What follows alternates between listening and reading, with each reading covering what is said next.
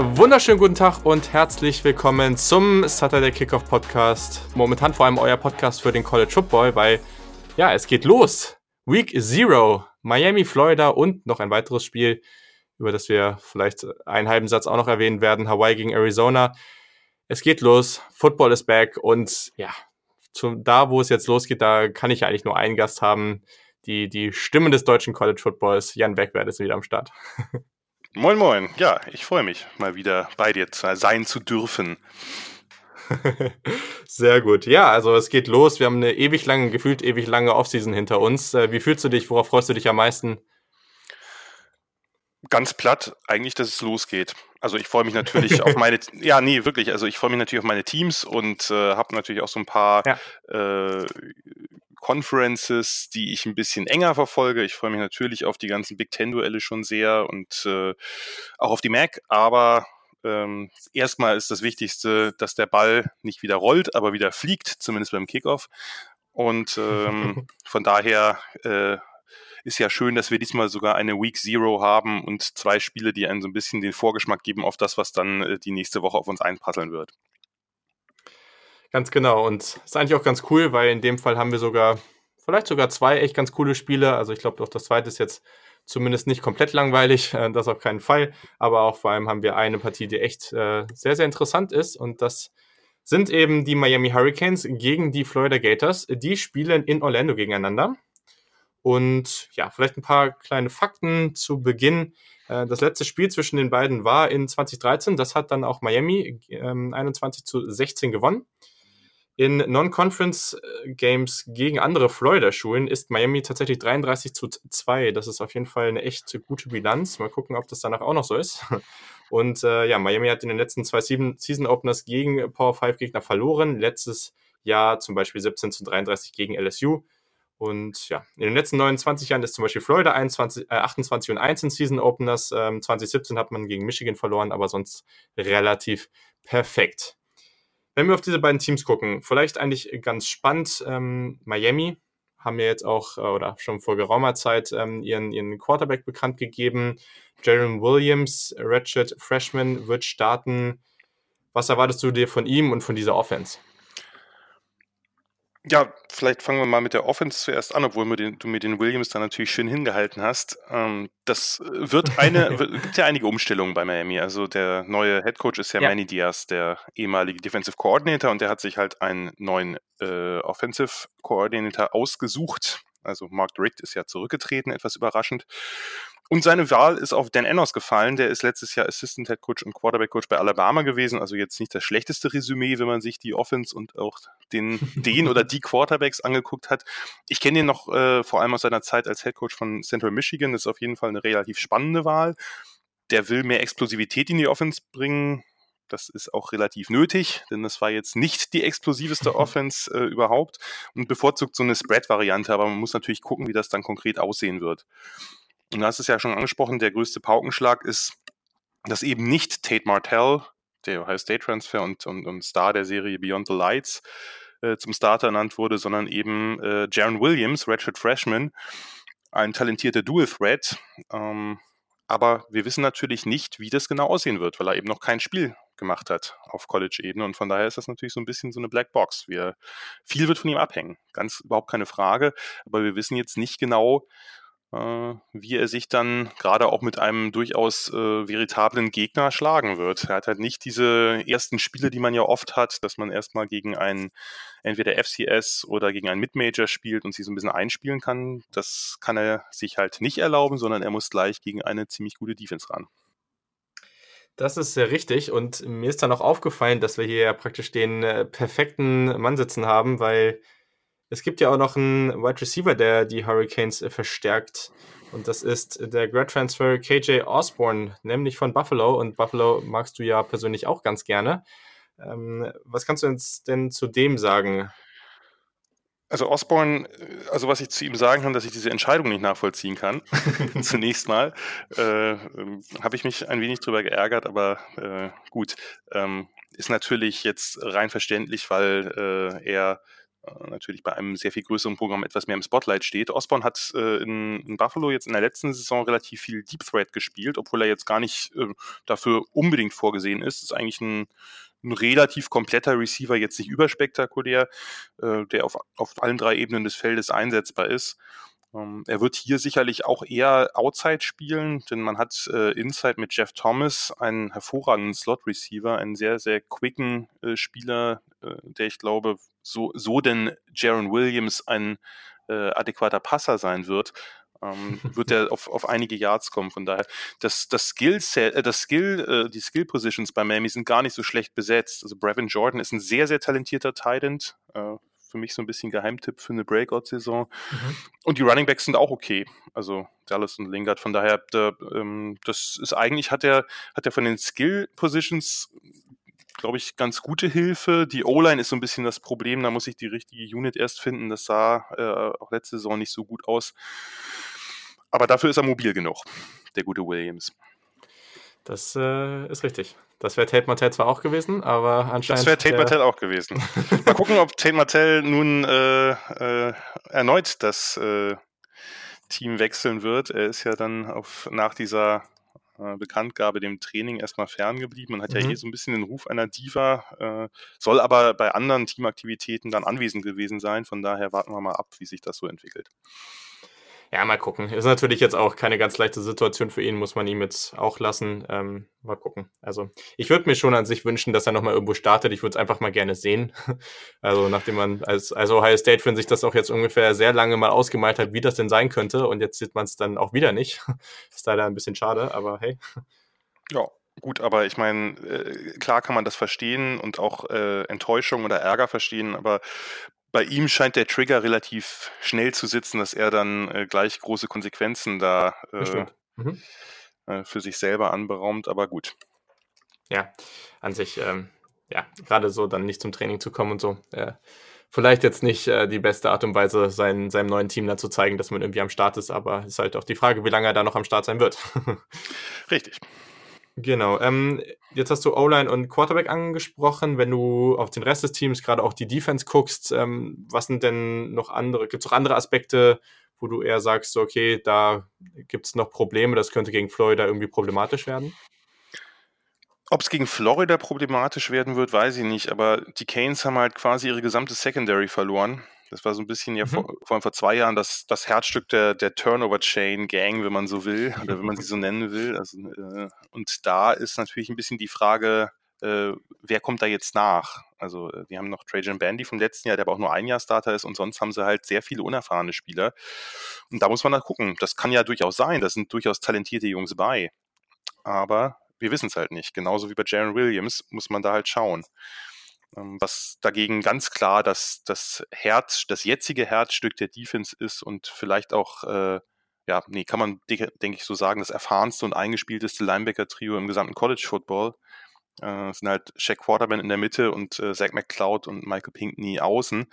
Äh, das sind halt die drei Spielen, seitdem sie Freshmen sind, starten sie zusammen und sind jetzt Seniors. Also das ist quasi das vierte Jahr, mhm. wo die, die drei Jungs äh, die, äh, sozusagen die Linebacker-Position, also das, die zweite Ebene der Defense bemannen. Und das ist natürlich, äh, hilft natürlich schon sehr, gerade wenn man vorne und hinten hat man ja äh, sozusagen ein paar Spieler Richtung Draft verloren und da ist das natürlich wichtig und es wird auch wichtig sein gegen die Florida Offense, die ja sehr äh, ranorientiert spielt, äh, viel läuft, dass man da eben, dass diese drei Jungs auf der Höhe sind und das ist sicherlich die größte Hoffnung der Canes, äh, dass die eben dieses Laufspiel der Gators eindämmen werden.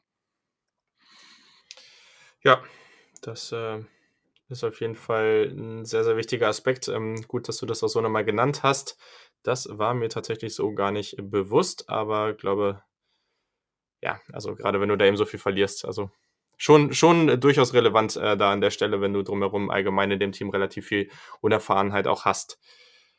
Wenn wir dann auf Florida, den, Gator, den Gegner gucken, die Gators, ähm, ist natürlich auch irgendwo eine relativ, ja, schon eine ganz andere Situation auch, ne? Also Quarterback Felipe Franks, letztes Jahr schon ein solides Jahr gehabt, allerdings ist das auch so ein Spieler, wo die Meinungen, so wie ich das Gefühl habe, sehr stark auseinandergehen ähm, hat jetzt was man sich auch von so einem relativ äh, starken SEC-Team dann irgendwie auch erwartet. Einfach relativ viel Talent im Team. Man hat einen Running Back, der mir sehr viel Spaß eigentlich grundsätzlich macht, Michael Pirine. Ich glaube, oder ich persönlich erwarte relativ viel von dem dieses Jahr.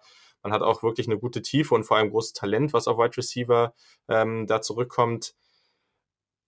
Wenn du auf dieses Florida-Team und vor allem jetzt auf dieses Spiel guckst, was, was für eine Storyline dominiert denn da für dich? Was ist da jetzt so das Thema, wo du sagen würdest, das könnte jetzt schon irgendwie spielentscheidend für die Gators sein?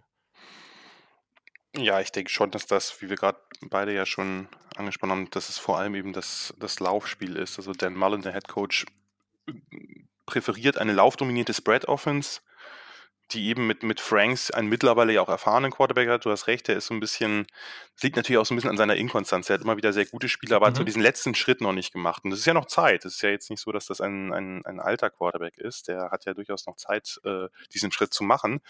Aber klar, es wird drauf ankommen auf Michael Pirine und auch Damien Pierce, den ich, den, der mir letztes Jahr schon sehr positiv aufgefallen ist, ein hoher Recruit gewesen und ein sehr, sehr talentierter Running Back, die man äh, im, im, Hintergrund hatte, letztes Jahr noch als Third Stringer hinter, hinter Pirine und Jordan Scarlett und jetzt wird er sicherlich ein paar mehr Carries kriegen. Das ist, das ist das Herzstück, denke ich, der Offense. Und die, die, die Receiver, da fehlen mir so ein bisschen die absoluten Difference Maker. Das mag sicherlich auch damit zusammenhängen, dass das Passspiel nicht immer adäquat war, obwohl Franks da große Fortschritte gemacht hat. Da braucht es halt jemanden, der irgendwie den, äh, das Ganze auf ein neues Level hebt und eben, das sind solide Jungs, aber eben noch keiner, wo man sagen würde, der ist jetzt jemand, da muss äh, der Gegner nach schemen oder so. Am ehesten, äh, so ein bisschen der, der X-Factor in der Offense ist der Kadarius Tony, der wird ja bei allen möglichen Situationen eingesetzt, der spielt Receiver und Running Back und irgendwie alles so ein bisschen ab und zu mal Quarterback, also bei Gadget Plays oder so. Das ist so ein bisschen derjenige, der die irgendwas Überraschendes in diese Offense bringt. Aber sonst ist diese Offense jetzt nicht was für absolute Feinschmecker, was, was, was die Schemes angeht. Das mag sich, äh, mag sich durchaus ändern in diesem Jahr. Das ist ja das Schöne, dass man immer nicht weiß, wie es dann im nächsten Jahr aussieht. Und äh, es ist ja auch einfach so, vielleicht macht ja der ein oder andere Spieler, in dem Fall der ein oder andere Receiver, eben einen Entwicklungssprung und, und dominiert dann eben die Konkurrenz. Das kann ja durchaus sein vermuten muss man nach, der, nach, nach den letzten Jahren und nach dem, wie man den Malen kennt, denke ich eher, dass weiterhin das Laufspiel eine sehr starke Rolle spielen wird und äh, mit Pirine und Pierce. Ähm, das ist sicherlich ein Schlüssel. Können diese beiden Spieler und vielleicht auch Franks, wenn man den ein bisschen Zone Read laufen lässt, das passiert ja immer wieder mal, können die halt gegen diese Linebacker-Crew der Hurricanes bestehen.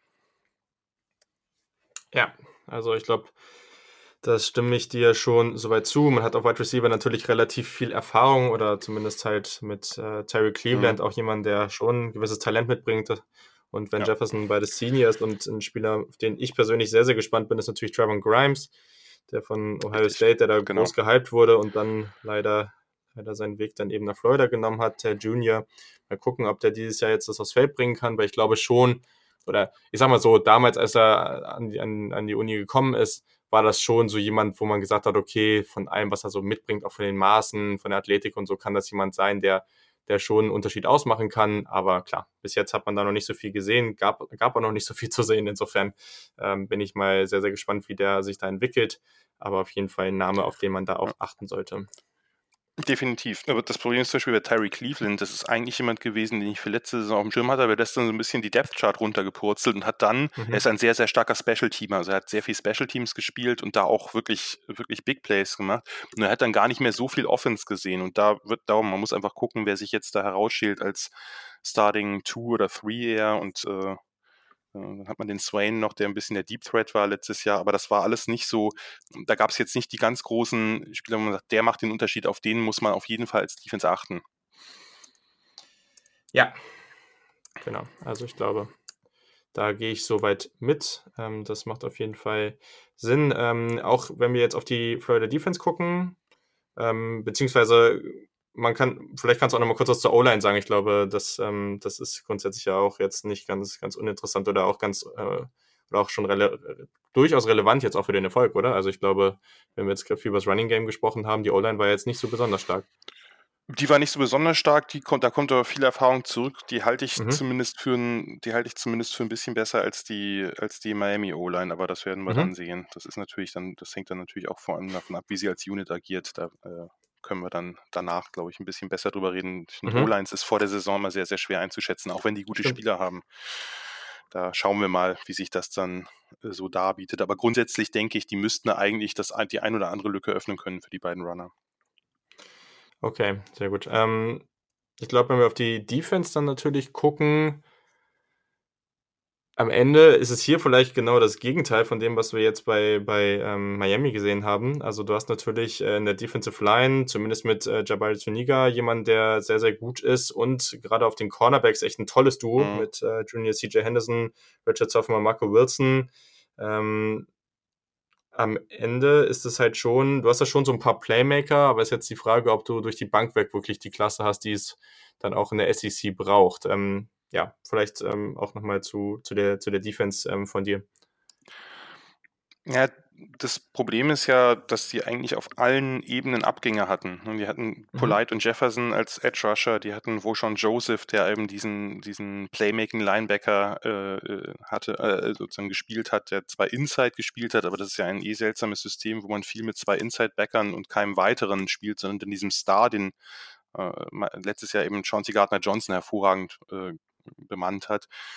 Und mhm. äh, also es, ich finde dieses, dieses System von dem Todd Grantham, von dem DC, äh, relativ spannend, weil das zwischen 3-4, 4-3, 4-2-5 sehr variabel agiert.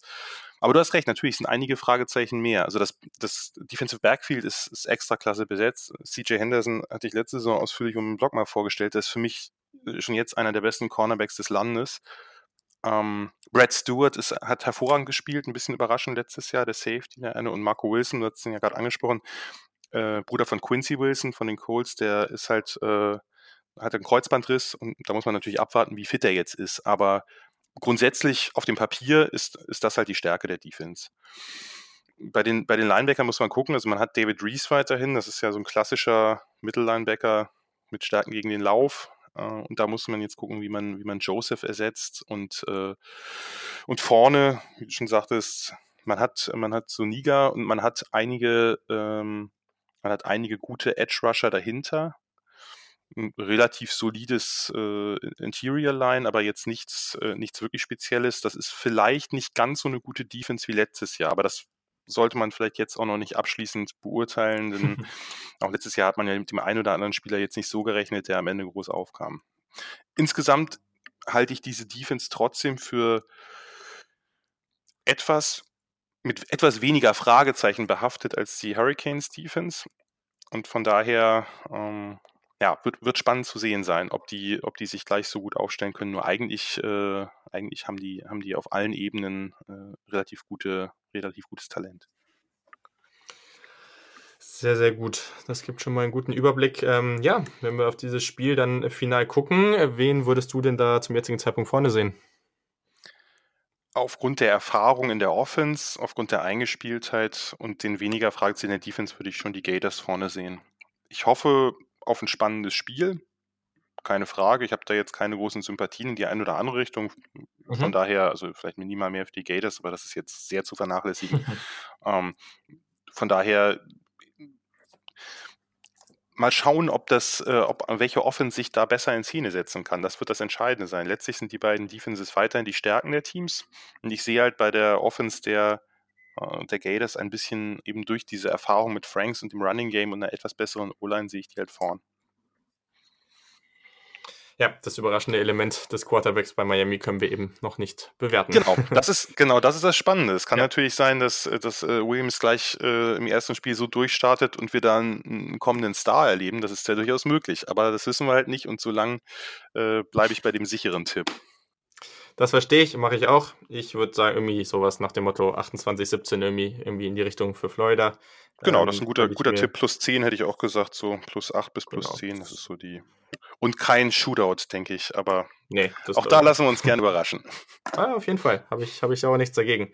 Sehr, sehr gut. Ähm, Genau, vielleicht, äh, wenn du Lust hast mit kleinen Tipp, ähm, was wäre denn, äh, was ist denn so dein, oder beziehungsweise ich kann da auch kurz noch was zu sagen zu Arizona, Hawaii, damit wir auch noch mal ein paar mhm. kleine, kleine Fakten zu haben. Ähm, Hawaii ist tatsächlich in der Geschichte 0 zu 5 gegen Arizona.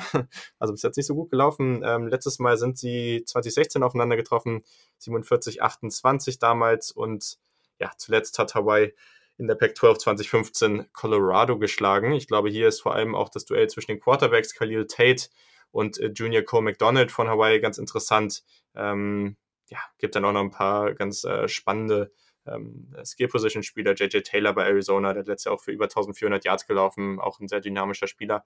Ähm, aber ja, also wen, wen würdest du denn da vorne sehen in der Partie? Was wären so deine Gedanken? Das ist eine gute Frage. Ich glaube, also ich kann mir vorstellen, dass es da deutlich mehr Punkte geben wird als in dem anderen Spiel. das ist jetzt auch nicht so eine äh, waghalsige Prognose, da die beiden Defenses doch gewaltige Probleme haben ja. oder hatten und äh, ja. da sind dann auch noch zum Teil die besten Spieler jetzt weg. Du hast es angesprochen, das Duell der Quarterbacks ist spannend. Cole McDonald ist ein, ist ein, ja, so ein prototypischer Quarterback, wie er auch in der NFL von den Maßen, vom Arm, recht mobil, äh, glaube ich, durchaus Interesse hervorrufen kann. Ähm, die spielen halt äh, Nick Rolovic, äh, damals auch Quarterback gespielt äh, bei Hawaii. Ich, ich, fand den damals irgendwie ganz gut. Ähm, der hat, äh, der hat wieder diese Run and Shoot installiert und ähm, ja, man läuft noch weniger als andere Run and Shoot Teams. Also eigentlich wird nur gepasst mit den vier Receivern.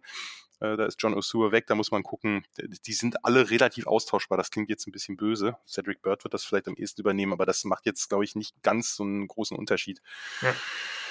Ja, und bei, bei Arizona ist ja so ein bisschen das Problem, dass man äh, letztes Jahr Khalil Tate, der hat auch Verletzungsprobleme gehabt, aber dem hat man auch mit dem Scheme nicht wirklich geholfen. Also Kevin Sumlin, der Head Coach, hat da, hat zwar sein, seine Spread, am Anfang war Tate da noch relativ begeistert von, ähm, aber die hat eigentlich nicht ganz so gut gepasst wie das, was vorher äh, Rich Rod gemacht hat. Also er hat, äh, das ist eine, Sumlin Spread ist wesentlich passlastiger, hat so ein akkurates Kurzpassspiel als Basis und dann kommen immer wieder tiefe Shots, ist aber insgesamt komplexer und, äh, und Tate ist nun mal eher ein Run First, Pass Second Quarterback und ein, ein, ein Big Play Runner, der eben diese Designed Runs nehmen, nehmen soll und da so ein bisschen auch mehr mit seinem, mit seinem Instinkt und seiner Vision agiert. Das hat man nicht gut umgesetzt und da verstehe ich auch Samlin nicht, warum man da nicht mehr auf die offensichtlich sehr, sehr großen Potenziale des Quarterbacks äh, abzielt. Mal gucken, ob das jetzt anders ist, mal gucken, ob äh, Tate von dem, von, von der Verletzung zurück ist und zu sagen, also der hatte am Knöchel eine Verletzung, ist natürlich für mobile Quarterbacks nicht so wirklich gut. Ja, Taylor, ja. Äh, Taylor ist, ist ein sehr wichtiger Spieler. Äh, der Running Back ist dann wirklich ein, ein Mini-Running Back. Also der ist ja, äh, keine Ahnung, 1,70 oder so und aber enormes Big Play, Big Play Potenzial. Und da muss man gucken, der beste Receiver ist Vector Poindexter, aber das, ähm, das wird sich sicherlich, äh, das wird sich sicherlich ausgehen in der Offense, solange man Tate halt vernünftig einsetzt. Ja, und dann kommt es wirklich darauf an, wie gesagt, die beiden Defenses sind, sind schon sind schon ziemlich unterirdisch und haben dann auch noch ein, zwei wichtige Spieler, unter anderem Jalani Tawai bei Hawaii, äh, der ja auch relativ früh gedraftet wurde, verloren. Da muss man dann gucken, welche, welche Offense jetzt äh, da den sozusagen das, das letzte Wort hat. Es würde mich nicht mal wundern, wenn es äh, Last Possession Wins ist, aber ich glaube trotzdem, dass sich Tate und Arizona durchsetzen werden. Okay, ja, also ich glaube, du hast eigentlich äh, ungefähr alles gesagt, was man dazu sagen kann. also äh, sehr guten Rundumschlag ähm, zu dieser Partie. Und ja, ich habe mich dann andersrum entschieden, aber auch on Possession 38, 31 Hawaii habe ich jetzt einfach mal spaßeshalber gesagt. Das zeigt das auch ganz gut, was du meintest mit den mehr Punkten, die wir hier sicherlich sehen könnten. Vielleicht werden es sogar noch mehr, aber das wird man dann, wird man dann sehen. Ich glaube aber trotzdem, dass es auch irgendwo schon ein ganz witziges Spiel sein könnte, so in der ersten oder in der nullten Woche. Also, ich glaube, wir haben es hier schon ganz gut erwischt mit den ersten beiden Partien. Wunderbar, denke ich nämlich auch. Uh. Sehr gut, sehr gut. Perfekt, ja, dann war es das auch schon. Äh, kurze Ausgabe zur nullten Woche, aber es gibt eben auch noch nicht so viel zu besprechen. Ähm, genau, bei dir auf dem Blog gibt es dann auch irgendwie Previews, Reactions, wie auch immer. Was, was machst du dann jetzt so während der Saison? Ja, also da gibt es immer, äh, normalerweise am Freitag oder Samstag kommt eben das Preview raus mit äh, allem, was man zu den großen Spielen wissen muss. Äh, Schemes, Players to Watch mhm. und so weiter. Das, ist, das wird wie immer laufen. Ab und zu gibt es dann auch mal Rückblicke, je nach Zeit. Und vorher wird es jetzt äh, die Wochen äh, noch einige Previews geben. Perfekt. Sehr cool. Ja, nice. Also damit haben wir es an der Stelle auch schon. Dir natürlich wie immer vielen Dank. Sehr cool, dass du dabei warst. Dirja, kurz und knackig war es diesmal. Genau, so, so, so ist es manchmal auch ganz gut. Und genau, also ihr hört dann natürlich meine, meine Review, die ich dann irgendwie noch äh, mache, dann aus den USA. Da muss ich mal gucken, wie gut das dann äh, funktioniert. Aber es wird natürlich eine geben. Und auch wieder mit Gast wird es dann natürlich auch eine Week One Preview geben und dann geht es jetzt so richtig los. Also darauf freuen wir uns alle. Euch ganz viel Spaß bei den Spielen und bis zum nächsten Mal.